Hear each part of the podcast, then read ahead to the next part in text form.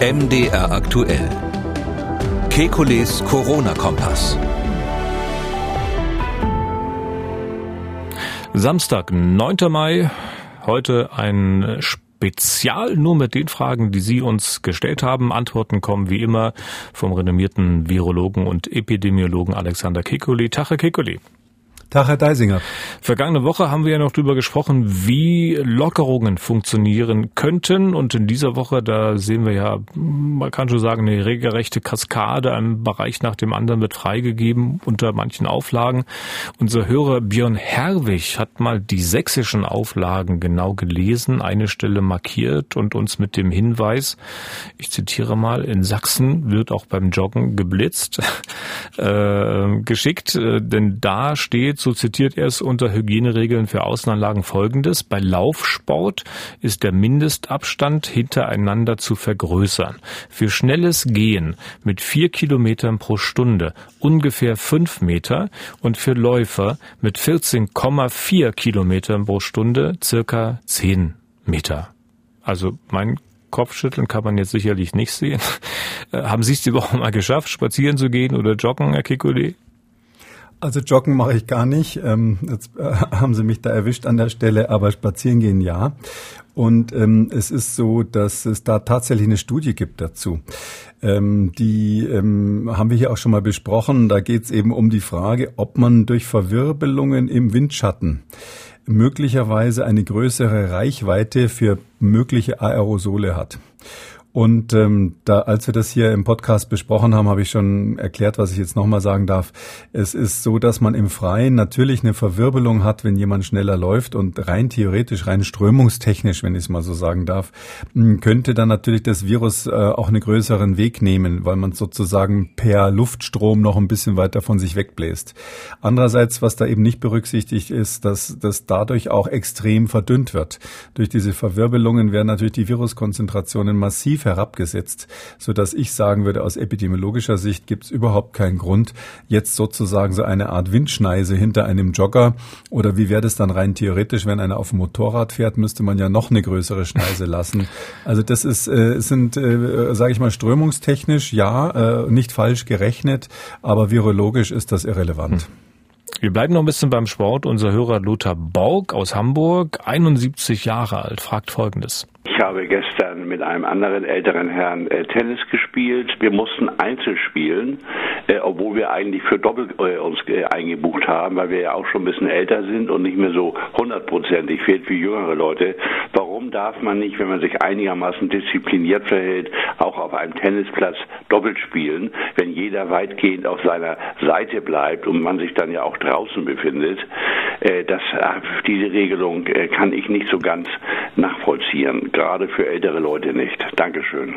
Können Sie sie nachvollziehen? Ja, ich kann mir schon vorstellen, was in dem Kopf derer äh, vorgegangen ist, die das aufgeschrieben haben. Das ist natürlich so beim Tennisspielen, das habe ich tatsächlich auch schon mal versucht, mit, mit wenig Erfolg. Da ist es natürlich so, dass jetzt Leute, die jetzt nicht so ganz toll Doppel spielen, ähm, schon mal aneinander rempeln auf der gleichen Seite, quasi aus Versehen, weil man sich ja nicht so perfekt abspricht, wer den Ball jeweils nimmt. Und da haben die sich sicher gesagt, bevor wir jetzt bei jedem Einzelnen aufpassen, ob die da rempeln oder nicht, äh, verbieten wir es lieber gleich grundsätzlich, weil es doch viele viele Amateurspieler gibt, die das nicht so unter Kontrolle haben im Eifer des Gefechts. Ich finde ähm, trotzdem so grundsätzlich, man muss sich ja einfach überlegen, in welcher Phase sind wir und wo wollen wir eigentlich hin und mit dieser ganzen, mit diesen ganzen Maßnahmen. Und ich glaube, wir brauchen ein Ersatzkonzept für den Lockdown, das wirklich nachhaltig ist und mit dem wir Menschen das äh, lange aushalten. Das kann um Monate, kann vielleicht sogar um Jahre gehen dabei, weil der Impfstoff eben im Moment noch nicht am Horizont steht. Und da meine ich, sollten wir uns das Leben erstmal gegenseitig nicht schwer machen, nicht künstlich schwer machen. Und das heißt, ein Restrisiko nehmen wir immer in Kauf. Und aus meiner Sicht wäre das zum Beispiel so eine Situation, wenn halt dann wirklich mal auf dem Tennisplatz ein Rempler passiert. Das kann genauso in der Fußgängerzone sein. Das kann genauso beim Spazierengehen im Park sein. Da versuchen sie Abstand zu halten. Da kommt von hinten ein Jogger und überholt sie knapp äh, und, und, und unterschreitet die Distanz. Was machen sie dann? Rufen sie dann die Polizei, äh, werfen sie den Lasso hinterher und binden ihn erstmal an einen Baum, um seine Identität aufzunehmen. Also die, die, die Deutschen haben ja da alle möglichen Fantasien und ich glaube, da darf man das nicht zu weit treiben. Und in diesem Sinn finde ich auf so einem Tennisplatz, wenn da vor allem im Tennisverein möglicherweise dann auch Vereinsmitglieder spielen, die man dann kennt, ähm, dann, die vor allem auch registriert sind, wo die Namen bekannt sind und man dann auch über die Buchung ja im Notfall rückverfolgen könnte, wer das war, da meine ich, äh, sollte man dann nicht päpstlicher als der Papst sein. Nach Laufen und Tennis kommen wir zum Schwimmen. Ja, guten Tag. Ich würde gerne wissen, wieso man überlegt, dass Freibäder wieder offen werden, wenn man doch sagt, dass es über Mund und Nase und Tropfen die äh, Bakterien bzw. die Viren weitergeleitet werden können. Wie wird das dann mit Freibädern verhindert? Denn da ist ja ganz klar, dass man immer wieder in die Nase Wasser kriegt, dass man Wasser ausspuckt und so weiter. Ja, das Thema Übertragung von Viren im Wasser ähm, ist ähm, generell so, ähm, dass wir ähm, diese alle Arten von Viren und speziell natürlich auch diese Atemwegsviren wie die Coronaviren die sind sehr, sehr schnell kaputt, wenn die in einem normalen Gewässer sind. Die werden erstens verdünnt und zweitens zerstört durch die Substanzen, die da im Wasser drinnen sind ähm, so dass man eigentlich davon ausgehen kann, dass selbst wenn es so sein sollte, dass der eine Viren ausscheidet und der andere dann beim Schwimmen Wasser schluckt. Das ist ja bekannt, dass äh, jeder Schwimmer ähm, Wasser schluckt während des Schwimmens, auch wenn er es gar nicht so merkt. Ähm, selbst das ist eine Situation, wo ich davon, davon ausgehen würde, dass die Wahrscheinlichkeit, sich da zu infizieren, extrem gering ist.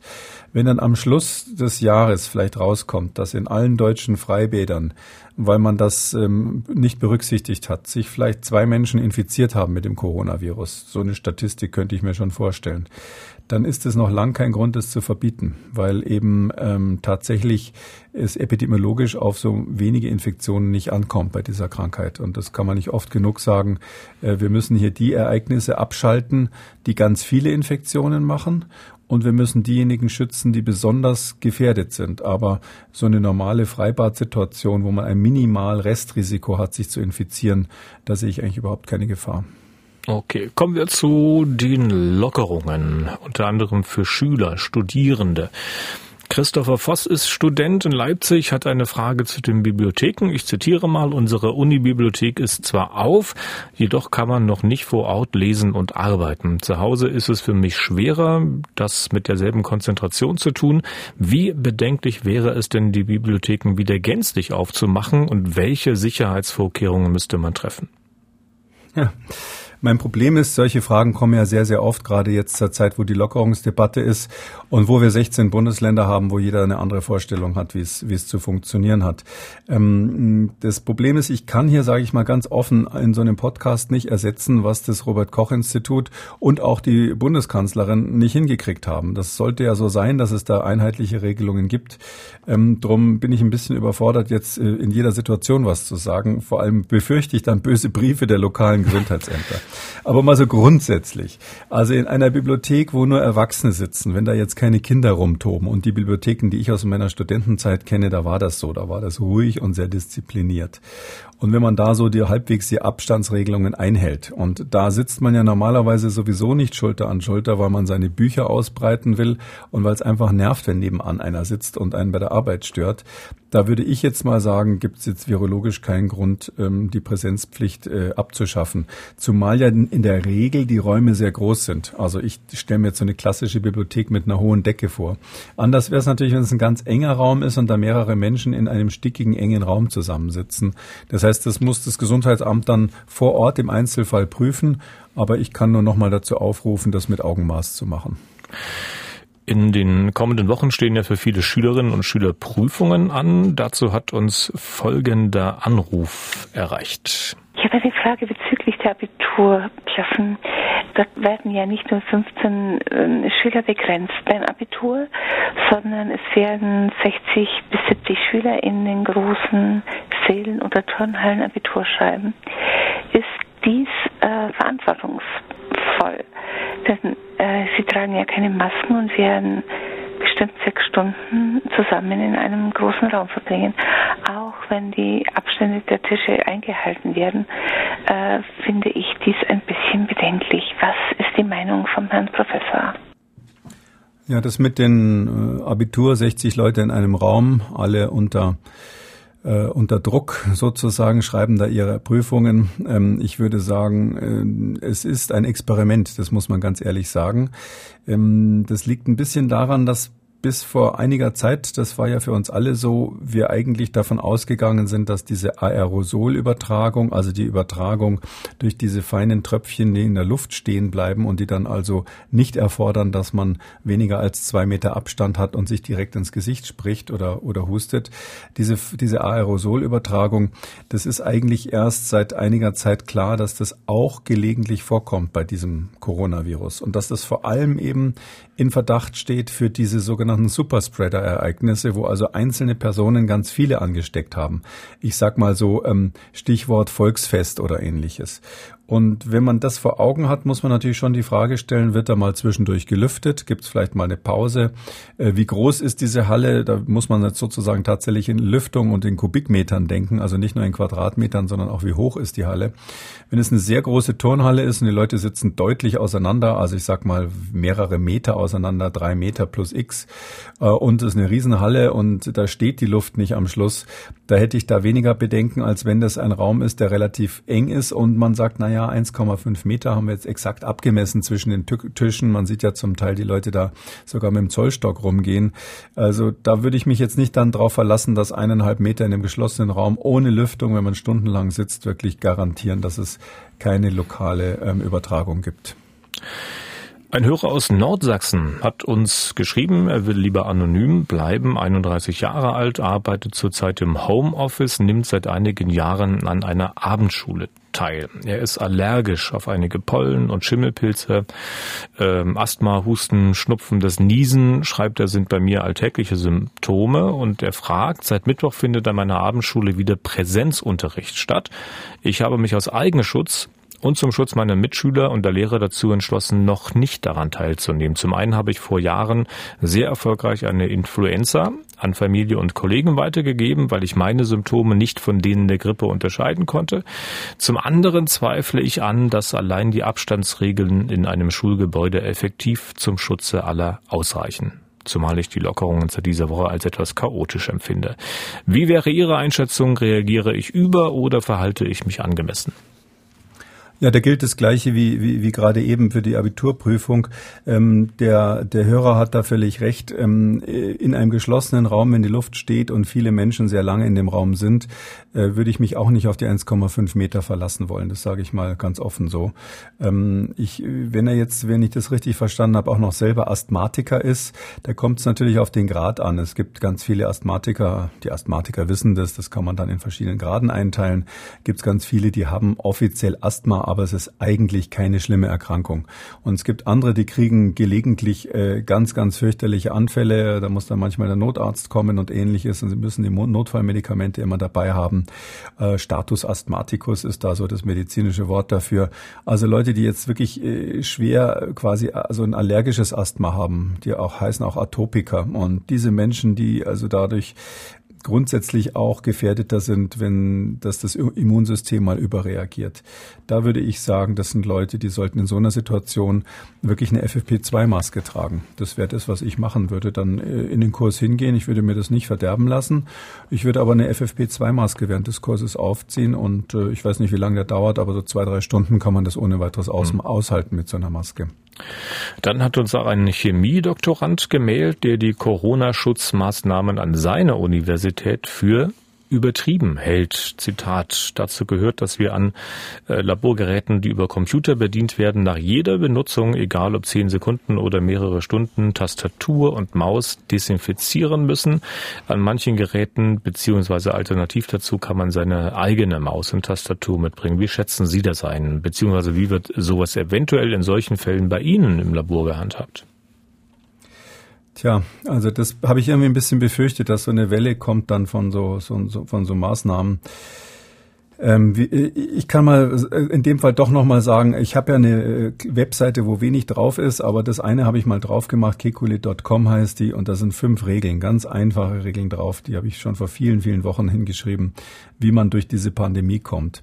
Und dazu gehört nicht, dass man alles in seinem Umfeld desinfizieren muss wie ein Berserker, sondern ähm, was halt wichtig ist, wenn ich eine Tastatur angefasst habe, von der ich vermute, dass viele andere sie auch schon angefasst haben, dann muss ich einfach davon ausgehen, dass ich eventuell Viren an den Händen habe. Zumindest solange es noch relativ viele Fälle in Deutschland gibt. Es kann sein, dass sich das in vier Wochen geändert hat. Und wenn ich aber davon ausgehe, dass ich Viren an den Händen habe, dann fasse ich mir bitte nicht ins Gesicht und esse auch nichts mit den Händen, bevor ich sie nochmal gewaschen habe. Einmal mit Seife gründlich waschen und, und alles ist gut. Das heißt also mit dieser Maßgabe, dass man einfach nur sagt, wenn du etwas angefasst hast, was andere auch angefasst haben, die außerhalb deiner Familie leben, äh, außerhalb deines Haushalts, dann wasch dir die Hände, bevor du isst oder dir ins Gesicht fasst. Da haben sie sozusagen alles abgedeckt. Da brauchen sie nichts mehr desinfizieren und, und gar nichts mehr machen letztlich. Und ich würde dringend empfehlen, dass, dass die, die Leute, die sowas organisieren, auch an Schulen, dass die in diese Richtung und an Universitäten, dass die in diese Richtung gehen. Alles andere ist, ist auch Augenwischerei, weil jetzt mal praktisch gesehen, ja, ich kenne das, da geht man in irgendeinen so äh, Baumarkt und äh, äh will, will da den Baumarktwagen nehmen, da kommt da gleich einer mit so einem Desinfektionsmittel und sprüht einem das schon von Weitem entgegen, muss man aufpassen, dass man nichts ins Gesicht kriegt und sagt, hier, hier ist die Vorschrift, äh, Hände desinfizieren und, äh, und auch dieser Griff von dem Wagen wird desinfiziert. Erstens ist es nicht gründlich, äh, zweitens ist die Einwirkungszeit nicht die richtige, drittens ist das Desinfektionsmittel schon mal das Falsche, wenn man das Gleiche auf die Hände und auf den Wagen macht. Das kann schon mal nicht stimmen, da braucht man eigentlich verschiedene. Und das heißt, ich weiß dann hinterher immer noch nicht, ob es wirksam war. Das heißt, ich würde nie, nachdem mir hier einer sagt, er hat meine Tastatur desinfiziert, sagen, okay, da kann ich also dann schön mein Brötchen essen beim Arbeiten, sondern das muss man trotzdem trennen. Und wenn man es aber trotzdem sowieso trennen muss, dann brauche ich es doch gar nicht erst desinfizieren. Ich habe gestern im Supermarkt äh, jemanden gesehen, der hat an einem Rollsteig gestanden, also sowas wie eine Rolltreppe. Der Handgriff hat unten einen Lappen an den Handgriff dran gehalten und dann schätzungsweise so lange gewartet, bis der einmal rum war und meinte, das dann desinfiziert zu haben. Ähm, weiß nicht, ist das dann so oder? Naja, an einer Rolltreppe ist jetzt also so diese ganz öffentlichen Bereiche, eine Rolltreppe oder Geländer im öffentlichen Bereich oder Türklinken in der Schule, um mal das Beispiel zu nennen. Da kann es schon Sinn haben, machen einfach die Keimzahl zu reduzieren. Ähm, das finde ich dann schon eher äh, etwas, was ja auch nicht so viel Aufwand ist. Aber wenn ich mir vorstelle, der Aufwand, so eine Tastatur, Tastatur nach jeder Benutzung sozusagen wieder einsatzbereit zu machen, also das kommt halt immer darauf an, ob man Menschen hat, die dort äh, hingehen, die man sozusagen extra anweisen kann. Also im, in der Universität sind es ja zum Beispiel Studenten, denen kann man ja sagen, unsere Tastatur wird einmal am Tag gereinigt, aber wenn ihr da arbeitet, äh, geht davon aus, sie könnte kontaminiert sein. Das ist natürlich anders im Kaufhaus, wo jeder vorbeikommt und man den Leuten nichts erklären kann letztlich, so dass ich schon finde, im öffentlichen Bereich alles, was man so mit der Hand anfasst, gelegentlich mal zu reinigen oder von mir aus auch zu desinfizieren, selbst wenn es ineffizient ist, das wäre, das ist nicht so völlig abwegig zumindest. Aber in den Bereichen, wo ich Nutzer habe, die ich ähm, integrieren kann in meine Maßnahmen, denen ich was erklären kann, finde ich, sollte man immer darauf abstellen, dass die, die Menschen einfach alles, was sie angefasst haben, als kontaminiert bezeichnen, mhm. betrachten. Markus Baugemeister ist Allgemeinmediziner aus Oldenburg und damit kommen wir mal ein bisschen zu den Infektionen, Krankheiten an sich. Äh, er hat sich Influenza-Zahlen vom vorletzten Winter angeschaut, ist zu dem Schluss gekommen, dass die Impfeffektivität nur bei 20 Prozent gelegen hat, bei den über 60-Jährigen sogar unter 5 Prozent und daher fragt er Folgendes. Was dürfen wir erwarten vom, von einer Impfung, so sie denn verfügbar sein wird? Was dürfen wir erwarten zu der Effektivität dieser Impfung? Weil wir vor allen Dingen ja eine bestimmte Zielgruppe ähm, schützen wollen, nämlich die über 60-Jährigen, die mit chronischen Erkrankungen. Das sind ja vorzugsweise die älteren Personen. Ähm, wie effektiv wird diese Impfung möglicherweise sein?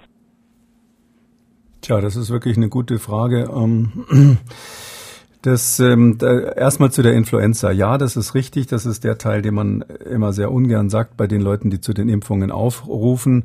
Die Influenza-Impfung ist im besten Fall, das ist schon sehr optimistisch gesagt, zu 60 Prozent wirksam. Und bei der Altersgruppe, auf die es besonders ankommt, nämlich die, die Hochaltrigen oder Menschen über 65, da ist die Wirksamkeit eben noch deutlich geringer. Und das ist völlig richtig. Und es hängt auch noch von der Saison ab, weil man in jeder Saison bei Influenza einen neuen Impfstoff zusammenstellen muss Und das muss man zum Zeitpunkt machen, wo man noch nicht genau weiß, welches Virus dann wirklich zirkuliert oder welche Virustypen dann zirkulieren, also dass das ein bisschen Glücksspiel ist. Und daher ist die Influenza-Impfung tatsächlich manchmal wahnsinnig schlecht. Wir haben nur einfach nichts Besseres und deshalb ist, wird sie weiter empfohlen und ich empfehle sie auch weiterhin, weil ich immer sage, was schlecht ist, ist besser als gar nichts.